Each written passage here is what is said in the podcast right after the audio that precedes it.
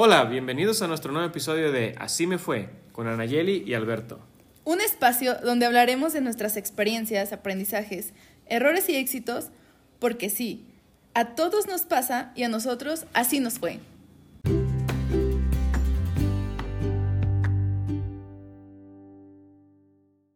Hola muchachos jóvenes, personas que nos escuchan, bienvenidos al episodio 3. Anayeli, ¿cómo estás? Muy, muy bien. ¿Y tú, Alberto? De lujo, de lujo. Mira, eh, traemos tema bonito, pero primero quiero agradecer a las personas que nos han escuchado, nos han dado muchos ánimos. Eh, hemos recibido mensajes muy bonitos y esto empieza como un, un proyecto bonito al que me invitan a Yeli. Y dime, ¿a ti te han dicho algo? ¿Cómo ves? Sí, claro, muchas personas que ya nos han escuchado eh, me han dado muy buenos comentarios y eso me motiva para seguir haciendo esto porque es solo un pasatiempo y es una manera de compartir pues lo que nos pasa para que la gente le sirva. Bueno, de hecho el, tema que traemos el día de hoy surgió de que una amiga mía me estaba diciendo que qué, valientes, qué rico este, escucharnos, qué bonitos los temas que hemos tocado, que se le pasa muy rápido, que cuando hacemos el especial de Navidad, le digo, espérate que llegue Navidad que si hacemos un especial de una hora, etcétera, etcétera. Pero te platico. Eh, platicando con ella, sale el tema de cuando estuve en Estados Unidos que no quise volver. No quería volver, yo estaba ya acostumbrado a estar allá. Y entonces me dice, tú vuelve, nada más dime qué día y a qué horas llegas. Digo, ok, ok. Digo, pero no estoy seguro porque no me siento a gusto en este momento. Yo estoy a gusto aquí en Estados Unidos no necesito más. Y ya eh, vuelvo y resulta que ella me recibe y ya me dice, bienvenido de nuevo a tu casa con la gente que te quiere. Qué bonito. Es, bonito y, entonces de ahí salió el tema de héroes comunes, personas que hacen cosas por los demás, eh, actos de bondad. Sin esperar nada a cambio. Sin esperar nada a cambio, que son cosas inesperadas, que son cosas bonitas. Entonces le dije, pues déjame, se lo propongo a Anayeli a ver qué me dice. Y ahorita antes de grabar estamos platicando, se puso intensa la cosa, algo bonito, ¿eh? No, no crean ustedes que gritos, nada, nada, nada de eso intenso, referente que se puso emotivo, emocional. Y dijimos, ya, ¿qué estamos haciendo? Hay que grabarlo. dije, ah, no estamos grabando, vamos a empezar. Entonces comenzamos pensando en héroes comunes, ¿no? De, pues, el, lo que viene siendo la Cruz Roja o Protección Civil y Bomberos, eh, un médico, ahora que con lo del COVID, ¿no? Eh, gente que nos hace favores que son desconocidos, nuestros familiares, nuestros amigos, principalmente nuestros padres, esos son nuestros primeros héroes. Y creo que es importante que se les haga un reconocimiento, sí. Entonces pensé en hablar de historias que nos han sucedido a conocidos. Te pregunto a ti, Anayeli, ¿tú tienes alguna historia de héroes comunes? Pues mira, más que a mí, cuando me mencionaste el tema, que se me hizo muy interesante y muy padre tocarlo, eh, y más en vísperas de Navidad, porque siento que en estas fechas estamos como todos en, en el modo de, de dar, de donde todo es amor, todo es alegría. Entonces dije, ¿por qué no? Perfecto el tema para estas fechas, ¿no?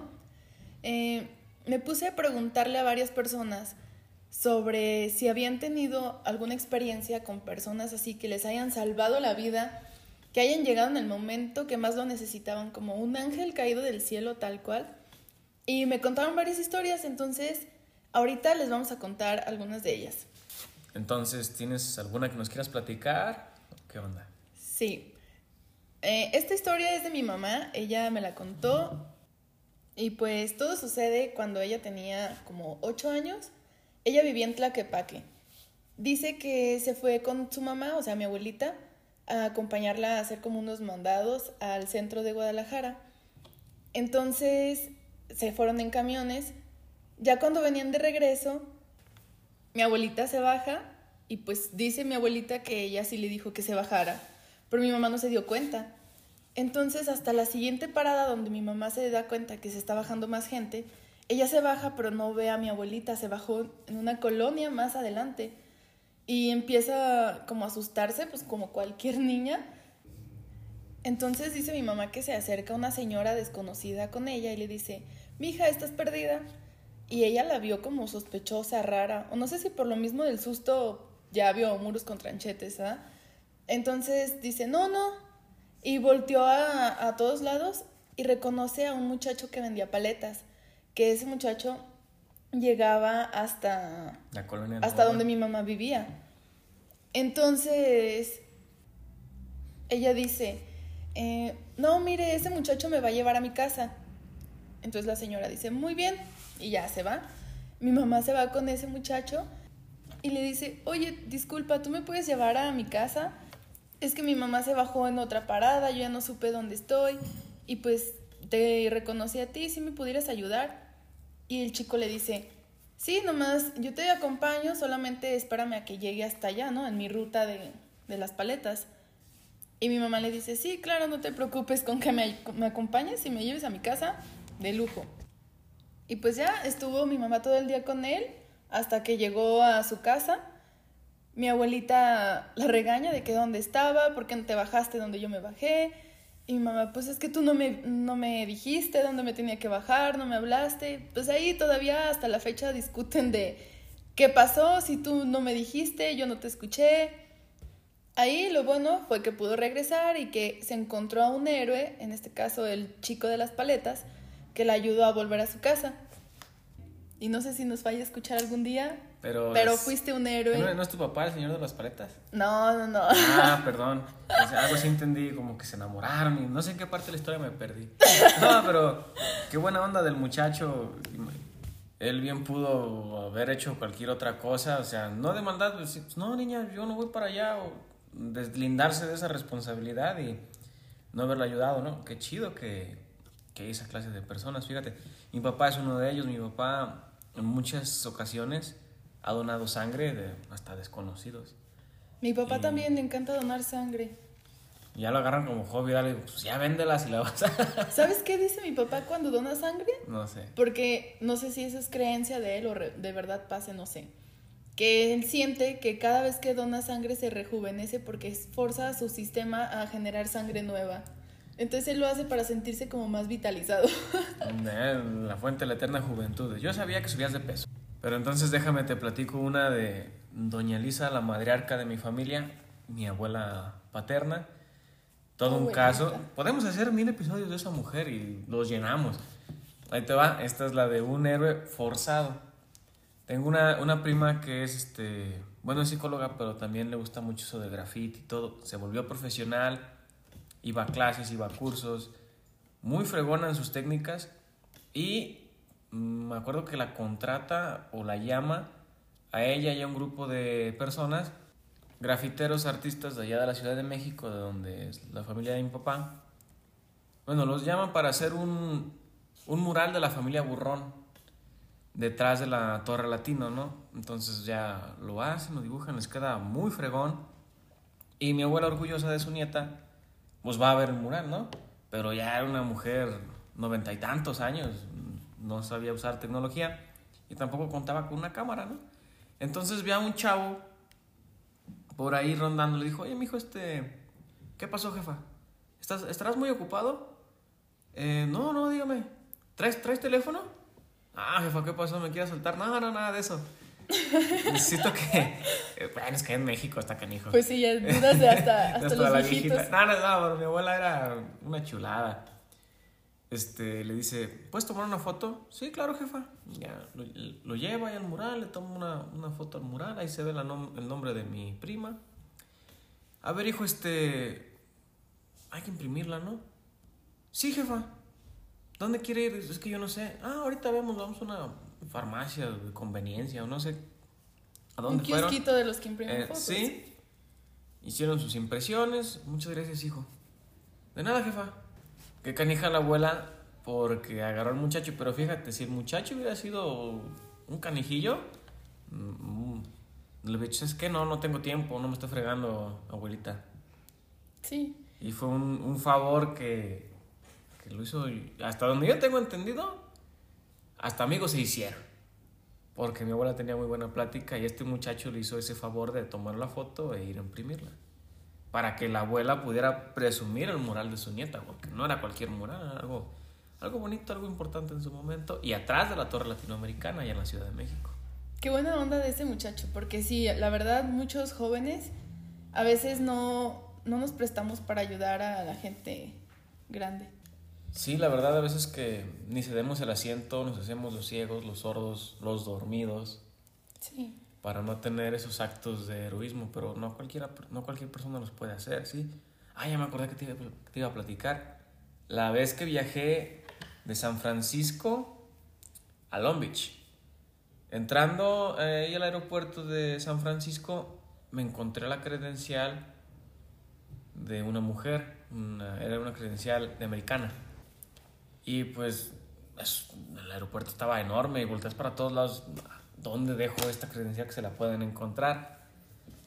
Y entonces dije, bueno, voy al mostrador, paso mis maletas y luego ya veo si se la dejo a un policía o en un mostrador. Me acerco a documentar al escritorio y, y veo una señora de mi lado izquierdo, dos este, lugares hacia, mis, hacia mi izquierda, perdón, escarbando en su bolsa, ¿no? Con furia, como, ay, Buscando algo desesperadamente. Buscando algo desesperadamente y se le perdió la cartera. Dije, güey, yo traigo una identificación, entonces ya la saqué. Y vi la, la foto, la volteé a ver a ella. Leí el nombre, que ya no me acuerdo cuál es, y este, le llamé por su nombre. Oiga, ¿usted es fulanita de tal? Sí, me dijo, pero perdóname que ando este, apurada, que no sé qué.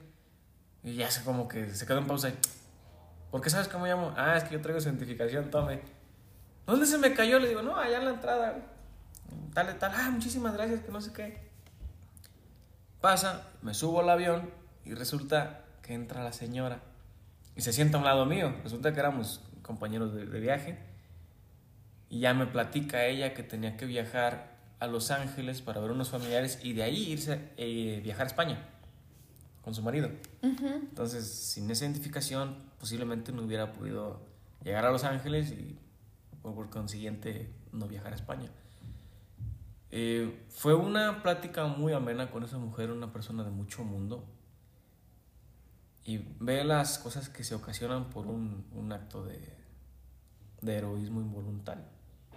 Sí, porque si tú hubieras llevado la identificación con los policías, que obviamente era lo correcto también, pero hubiera tardado un montón de tiempo ella en, en pensar en ir a buscarla ahí. Igual y pierde su vuelo. Y hubiera perdido el vuelo, o Tal vez nunca se le ocurre que alguien la llevó allá. Hasta me invitó una bebida ahí de arriba del avión y fue algo así como de, ay, qué padre, ¿no? O sea, está chido hacer cosas por los demás. Yo no esperaba recompensa, pero ya en la plática, pues, ¿qué onda? Te invito tal. Ah, sí. Gracias.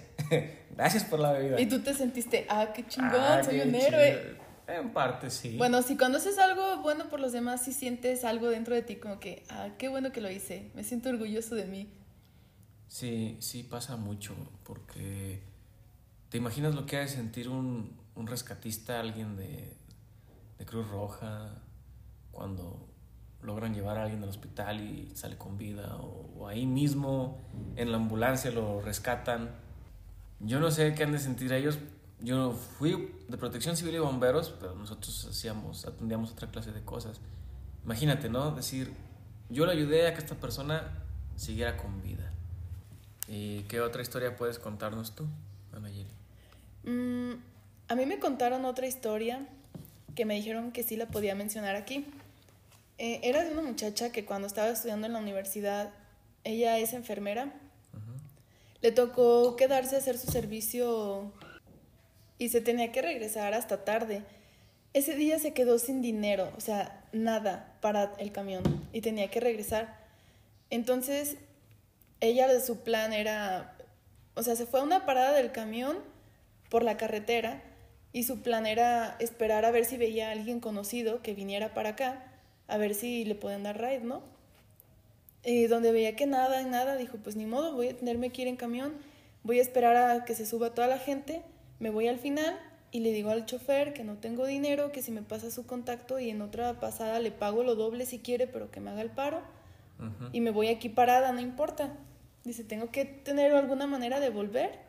Entonces, ella estaba ahí esperando el camión, se acerca con ella otro señor y le empieza a sacar plática. Oye muchacha, ¿y tú de dónde eres? No, pues de tal lugar. Ah, yo también voy para aquel rumbo. ¿Y qué estudias? Y ella, no, pues soy enfermera. Y así empezaron a platicar. El señor le cuenta que él era policía, pero que ahorita no estaba trabajando. Y así estuvieron durante un tiempo. En eso llega el camión y ella le dice, súbase, usted primero. Y dice, no, no, ¿cómo crees? Primero las damas. Y ella, no, en serio, súbase usted. Yo me puedo ir parada. Y dice, no, no, súbete tú primero, ¿cómo crees? Entonces ella, para no rechazarlo tantas veces, pues se sube.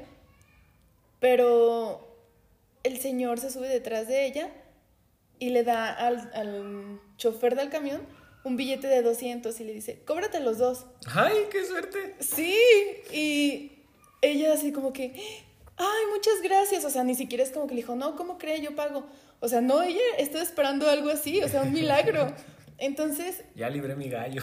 Sí, o sea, le dice, ay, de verdad, muchas gracias. Y dice, no, pues es que yo entiendo, cuando eres estudiante a veces eh, ocupas ahorrar hasta lo más mínimo, dice, es una forma de ayudarte. Y ella, no, de verdad, muchas gracias, eh, me está ayudando muchísimo. Pero, o sea, el señor nunca se enteró que ella no tenía dinero, ni el chofer tampoco se tuvo que enterar que ella no traía dinero, y ella pudo llegar a su casa. No, está impresionante. Ahora te cuento una yo. Necesitaba trabajo y me recomendaron un restaurante donde las propinas se les iba bien. Ya una compañera mía me dijo, mm, ve, pregunta por la señora Leti, está necesitando un- una persona que les ayude ahí en el restaurante. Y era un muy buen restaurante, como para decirte que te recomiendan para que puedas entrar y que dan muy buenas propinas. Yo decía, pues yo quiero ahí, ¿no? Ajá. Me dijeron, pregunta por la señora Leti, es así, así, así, así, y que te haga ya la entrevista. Pasa un día, me levanto temprano, llego y llego al restaurante, perdón, y fuera del restaurante tenían una banquita, estaba sentada una señora. Según la descripción que me dieron de la señora Leti, yo pensé que era esa señora la que estaba ahí sentada. Y ya este, llego, la saludo de mano, platico con ella, cómo está, bla, bla, bla. ¿Qué, ¿Cómo está el ambiente aquí? No, está muy bonito y que no sé qué. Y se hizo una plática muy amena, ¿no? Eh, la señora se levanta, por alguna razón me da las gracias, no sé, y se va. Entonces yo entro al restaurante, dije, bueno, pues voy a buscar al gerente. Y una señora me reconoció, me dice, hola, yo soy Leti. Ah, caray. Te voy a hacer ¿Y una tú que no entrevista. hablé con una Pues, Leti afuera? Que no, hablé- que no era la señora Leti. Porque sí le dije Leti a la señora, pero no me dijo nada. Y ya la otra me dice, no, yo soy Leti. Ah, ok. ¿Vienes a la entrevista? Sí. Me hicieron la entrevista y todo. Y me dice, mira, llegaste un poquito tarde, ya hay unos chavos delante de ti, se les hizo la entrevista, es posible que no te contraten. Porque pues ellos llegaron primero y traen buena presentación. Dice, no quiere decir que tú no la traigas, pero se le va a respetar. Dije, bueno, yo no estaba al trabajo, pero dije, pues, voy a buscar a ver qué más me encuentro, ¿no? Entonces, ya este, despuesito, más tarde, me habla y me dice, ¿sabes qué? Que si te puedes presentar ya mañana. Ah, caray. Sí, sí, claro, yo me puedo presentar mañana. Tú no lo esperabas porque ya te habían Mm, Ya he dicho dicho que como era posible que no, ¿ah? Ajá. Después, al tiempo me entero que la señora que yo saludé afuera era la persona que estaba dejando el trabajo. Y que esa persona tenía muy buena relación con la gerente y le dijo, este muchacho es amable, necesitamos gente en el restaurante, contrátalo, le dijo a la gerente. O sea, si tú no te hubieras equivocado de la señora Leti, Sí. no te hubiera tocado. Y si ella no me hubiera recomendado, ella no tenía ninguna obligación de recomendarme porque ni siquiera me No. conocía, era un volado. Pero lo hizo. Y de esa ella me dieron el trabajo, que la verdad me iba muy bien. Para ser estudiante, uff, dineral. Otra cosa con la que creo que se puede ser héroe es ayudando a los que menos tienen. A mí personalmente me da alegría y también a veces me dan ganas de llorar cuando ayudas a alguien, ¿no? Y por ejemplo, yo cuando... Ah, este es un tema muy delicado. Cuando veo a un niño de la calle, Ay, sí. trato de ayudarlo de alguna manera. Te dicen que si los vuelves mañosos, que si esto, que si aquello. No me importa porque ellos no tienen la culpa. ¿Estás de acuerdo que los que... Las personas que los obligan a hacer eso Se aprovechan. se aprovechan y no es culpa de ellos, ¿sabes? De ayudar a un, un anciano también. Ay, güey, es que el simple hecho de darles una moneda es muy criticado de que si los vas a ayudar a hacerse adictos a cualquier cosa o que si no van a, aprender a trabajar o no sé qué. O que el dinero llega a manos de otras personas y no lo aprovechan los niños o los viejitos a los que se los das. Cada oportunidad que tengo, créeme que trato de hacerlo. Hay veces que cuando no traigo, no los quiero voltear a ver porque siento feo. Pero a lo que voy es a esto. En México tratan de hacerte romántica la desigualdad para que las autoridades y las personas que tienen la responsabilidad de ayudar a los de abajo realmente no tomen esa responsabilidad, que seamos los del medio, los que ayudemos a los demás. Y creo que la responsabilidad es de todos, porque si te vuelven romántico eso de que Juanita vive 500 kilómetros de la escuela y se va caminando todos los días hasta llegar allá. No importa que se le acaben los guaraches. Eso es una jalada. Perdónenme, pero volver romántica la desigualdad es algo cruel. Cuando el gobierno tiene el dinero para ponerle un camión o hacer un, un medio de transporte para que ella pueda llegar. Claro que sí. Construir una escuela pequeña donde ella vive. Bueno, ese es... Ah, en ese ejemplo, pues. Yo, por ejemplo, en esto es algo que... Yo entiendo que el gobierno no tiene la obligación de crear empresas y de generar economía, pero sí la obligación de generar las formas de que se, se generen esas industrias, de que se genere una mejor economía dentro del país. Y a mí es donde me da coraje. Lo mismo que te digo, romantizar la desigualdad es una objeteada. Y como estudiante te lo aseguro que lo viviste, aunque no haya sido pobre. El hecho de que en algún momento te faltó dinero, no llegó la beca, el transporte era una basura. Que no había papel higiénico en los baños. Sí, a los profesores no les llegaba su dinero. O sea, ¿qué onda? Y ahí es donde hay gente que te apoya y se les agradece a esos héroes comunes. Pero a lo que voy es esto, no nada más es el hecho de ser héroe, sino de ser común. Pero quiero cerrar con eso. Entonces, antes de cerrar, quiero que me platiques eso que me decías antes de grabar. Ok. A mí me contaron otra historia y eso yo creo que nos ha pasado a muchas, a muchos de los que estamos, están escuchando y a mí y a, pues a la mayoría, ¿no? Que a veces estás pasando por un muy mal momento y de la nada vas por la calle, te encuentras a una persona y te sonríe. Y, o sea, tú dices, oye, necesitaba ver esa sonrisa, o sea, te regaló una sonrisa, es algo que no nos cuesta nada, es gratis. Y a veces nosotros nos negamos a sonreír a los demás, ¿sí me entiendes? Que tú vas con una carota de, uff, estoy súper estresado. Otra vez a la oficina, qué huevo. Ajá, entonces el simple hecho de tú ir feliz por la vida, con una sonrisa, aunque piensen que te estás burlando de ellos, es mejor que vean a, a un loco sonriente que a un histérico con una cara apachurrada. Yo siento que es la señal de que algo está bien, porque ves tantas noticias malas que ya estás harto de estupideces de esto está mal, esto está mal, y cuando te sonríen dices, algo está bien, ¿no? Es una liviane. La historia que me contaron, déjame te la platico, es de una amiga. Me dice que ella estaba muy agüitada, estaba pasando por un muy mal momento, tenía problemas en su casa, problemas también emocionales, pues ahí de altibajos, con cosas amorosas y todo, una mezcla de que todo te pasa al mismo tiempo. Entonces dice que ella salió a caminar, a, o sea, como donde hacen ejercicio, y dice, voy a ir a despejarme, a ver la naturaleza, a respirar aire limpio, porque la neta ya no aguanto más estar encerrada y ni, ni escuchar a nadie, o sea, quería estar sola y salió a caminar. Entonces dice que se topa con una señora a la que ella conocía, y sabía que esa señora la pasaba muy mal. Dice, esa señora tenía una vida muy difícil, tenía muchos problemas con sus hijos. Sus hijos tenían problemas de adicciones, de eh, problemas pues ya muy, muy feos. Sí. Y pues digamos, a lo que ella me contó, dice, esa señora tú pensarías, no tiene razones para sonreír, ¿verdad? Entonces dice que se la topa y le dice, buenos días, con una sonrisa. Entonces ella dice, ay, me dio tanto gusto que me dijeran buenos días, porque hay veces que estás en tu casa, te levantas y no le dices ni siquiera buenos días a tu familia. O que platicas, no sé, por un decir, mandas un WhatsApp y a veces ya perdemos la costumbre de decir buenos días porque creen que decir buenos días es para ligarte o porque están coqueteando contigo. Es, o sea, normalicémoslo. Decir buenos días, buenas noches, hola, ¿cómo estás? ¿Cómo amaneciste? Normalizar ser amables. Es por educación. No sé si llamarle buena costumbre o buenas prácticas, hacer sentir bien a los demás, ser amables, tal vez. O a veces no lo haces por, por hacer sentir bien a la persona, sino porque ya es parte de ti. Como que te sientes...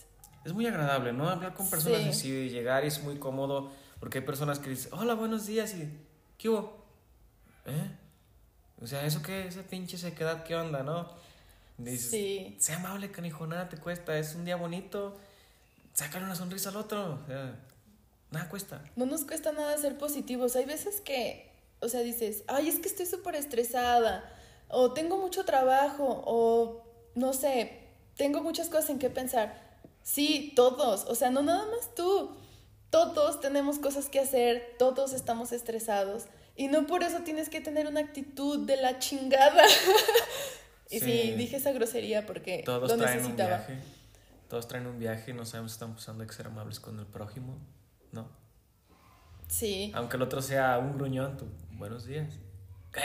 Buenos días, dije ya. y no sabes si, tu, si tus buenos días, tu hola, ¿cómo estás?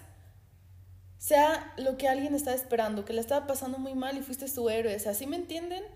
decir, hola, buenos días, ¿cómo estás? Y nadie a esa persona le había preguntado cómo estaba. Y ella, y esa persona quería desahogarse y decirte, ¿sabes qué? Estoy mal.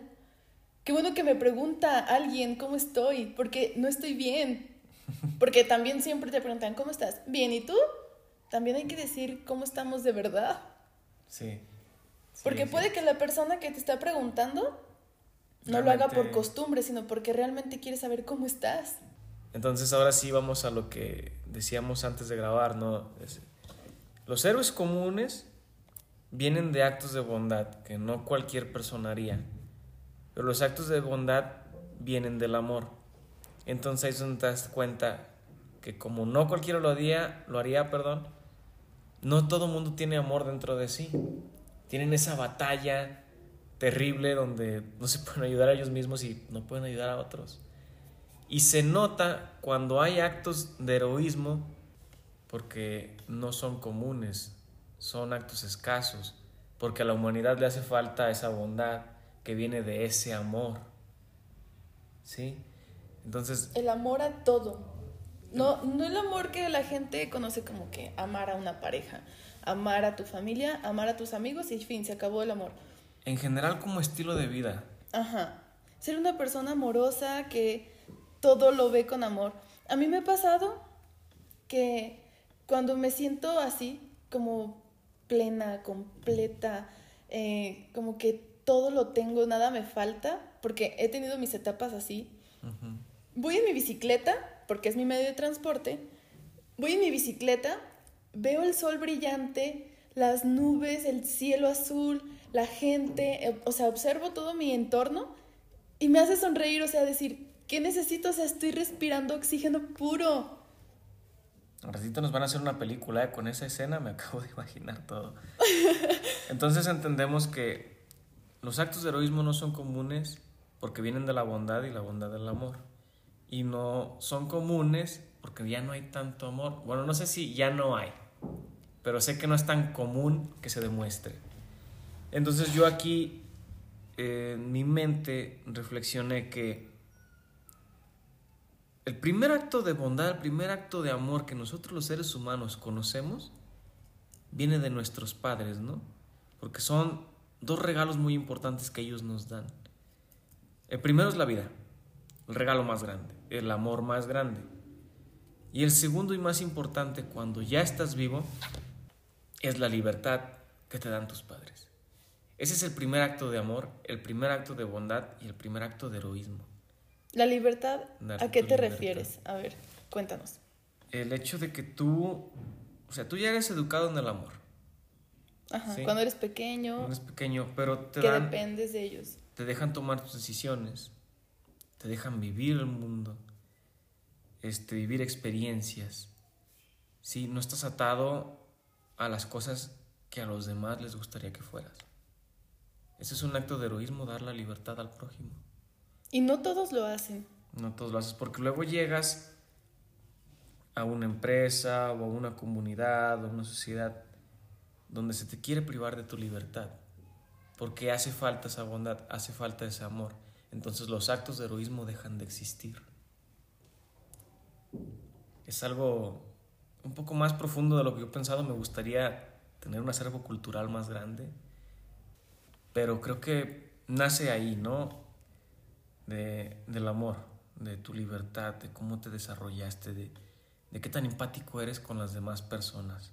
Eso, empatía, eso que nos hace falta a muchas personas, la verdad, porque siendo sincera, a mí es algo que yo creía antes que me costaba, pero no me he dado cuenta que sí puedes llegar a tener mucha empatía con las personas cuando, no sé, como analizas eh, su, su situación y dices, no, la verdad, te, te, trato de comprender porque la verdad nunca te puedes poner en los zapatos de la persona. Es imposible. Pero sí puedes tratar de entender todo su entorno para así ver por qué eso que le está sucediendo lo está marcando de esa forma, por qué para lo que para ti es insignificante, para esa persona es el fin del mundo. Y no tienes por qué juzgarlo, es como que, ah, no manches, eso es una tontería, ¿por qué te pone triste eso? O sea, decir, no, a él está afectando por algo, tú no sabes lo que hay detrás de todo eso. De todo eso. Entonces, aquí lo que yo pensaría es, vivamos en el amor, no, no como algo cursi, sino como un estilo de vida, no van a decir, ay, no manches, este vato ya se puso poético. No, es una realidad, muchachos. Hay que ver por los demás, echarnos la mano entender que no todos somos iguales, que a todos nos lleva algo. todos tenemos algo en nuestro interior por lo que estamos batallando, sufriendo, o simplemente algo que quieres mejorar y que te está costando trabajo. Hay que tratarnos bonito, hay que ser el héroe del prójimo. Hay que volverlo común. Sí, simplemente ser más alegres, eh, regalar sonrisas, decir buenos días. Así podemos empezar a ser héroes. Después, si se nos va presentando la oportunidad de ayudar a alguien, no sé, nos encontramos algún objeto, una cartera, unas llaves, lo que sea, tratar de buscar a la persona que le pertenecen, porque pues puede ser su héroe, no sabes si ahí tiene un, documento súper importante, no sé, del trámite del título o lo que sea. Entonces, puedes estar siendo el héroe de verdad de alguien y a ti no te va a servir de nada ese papeleo. Es un ejemplo. Pueden ser infinidad de cosas en las que podemos ayudar. Entonces ya saben muchachos, hacer héroes de otras personas, echarle ganas de ser buenos entre nosotros. Y pues bueno, esperamos que les haya gustado este episodio. Estuvimos un poco cursis y romanticones el día de hoy, pero el tema lo meritaba. Y recuerden suscribirse, darle like en YouTube escucharnos en Spotify y compartirlo con sus compitas. Recomiéndenos. Bye bye, hasta la próxima.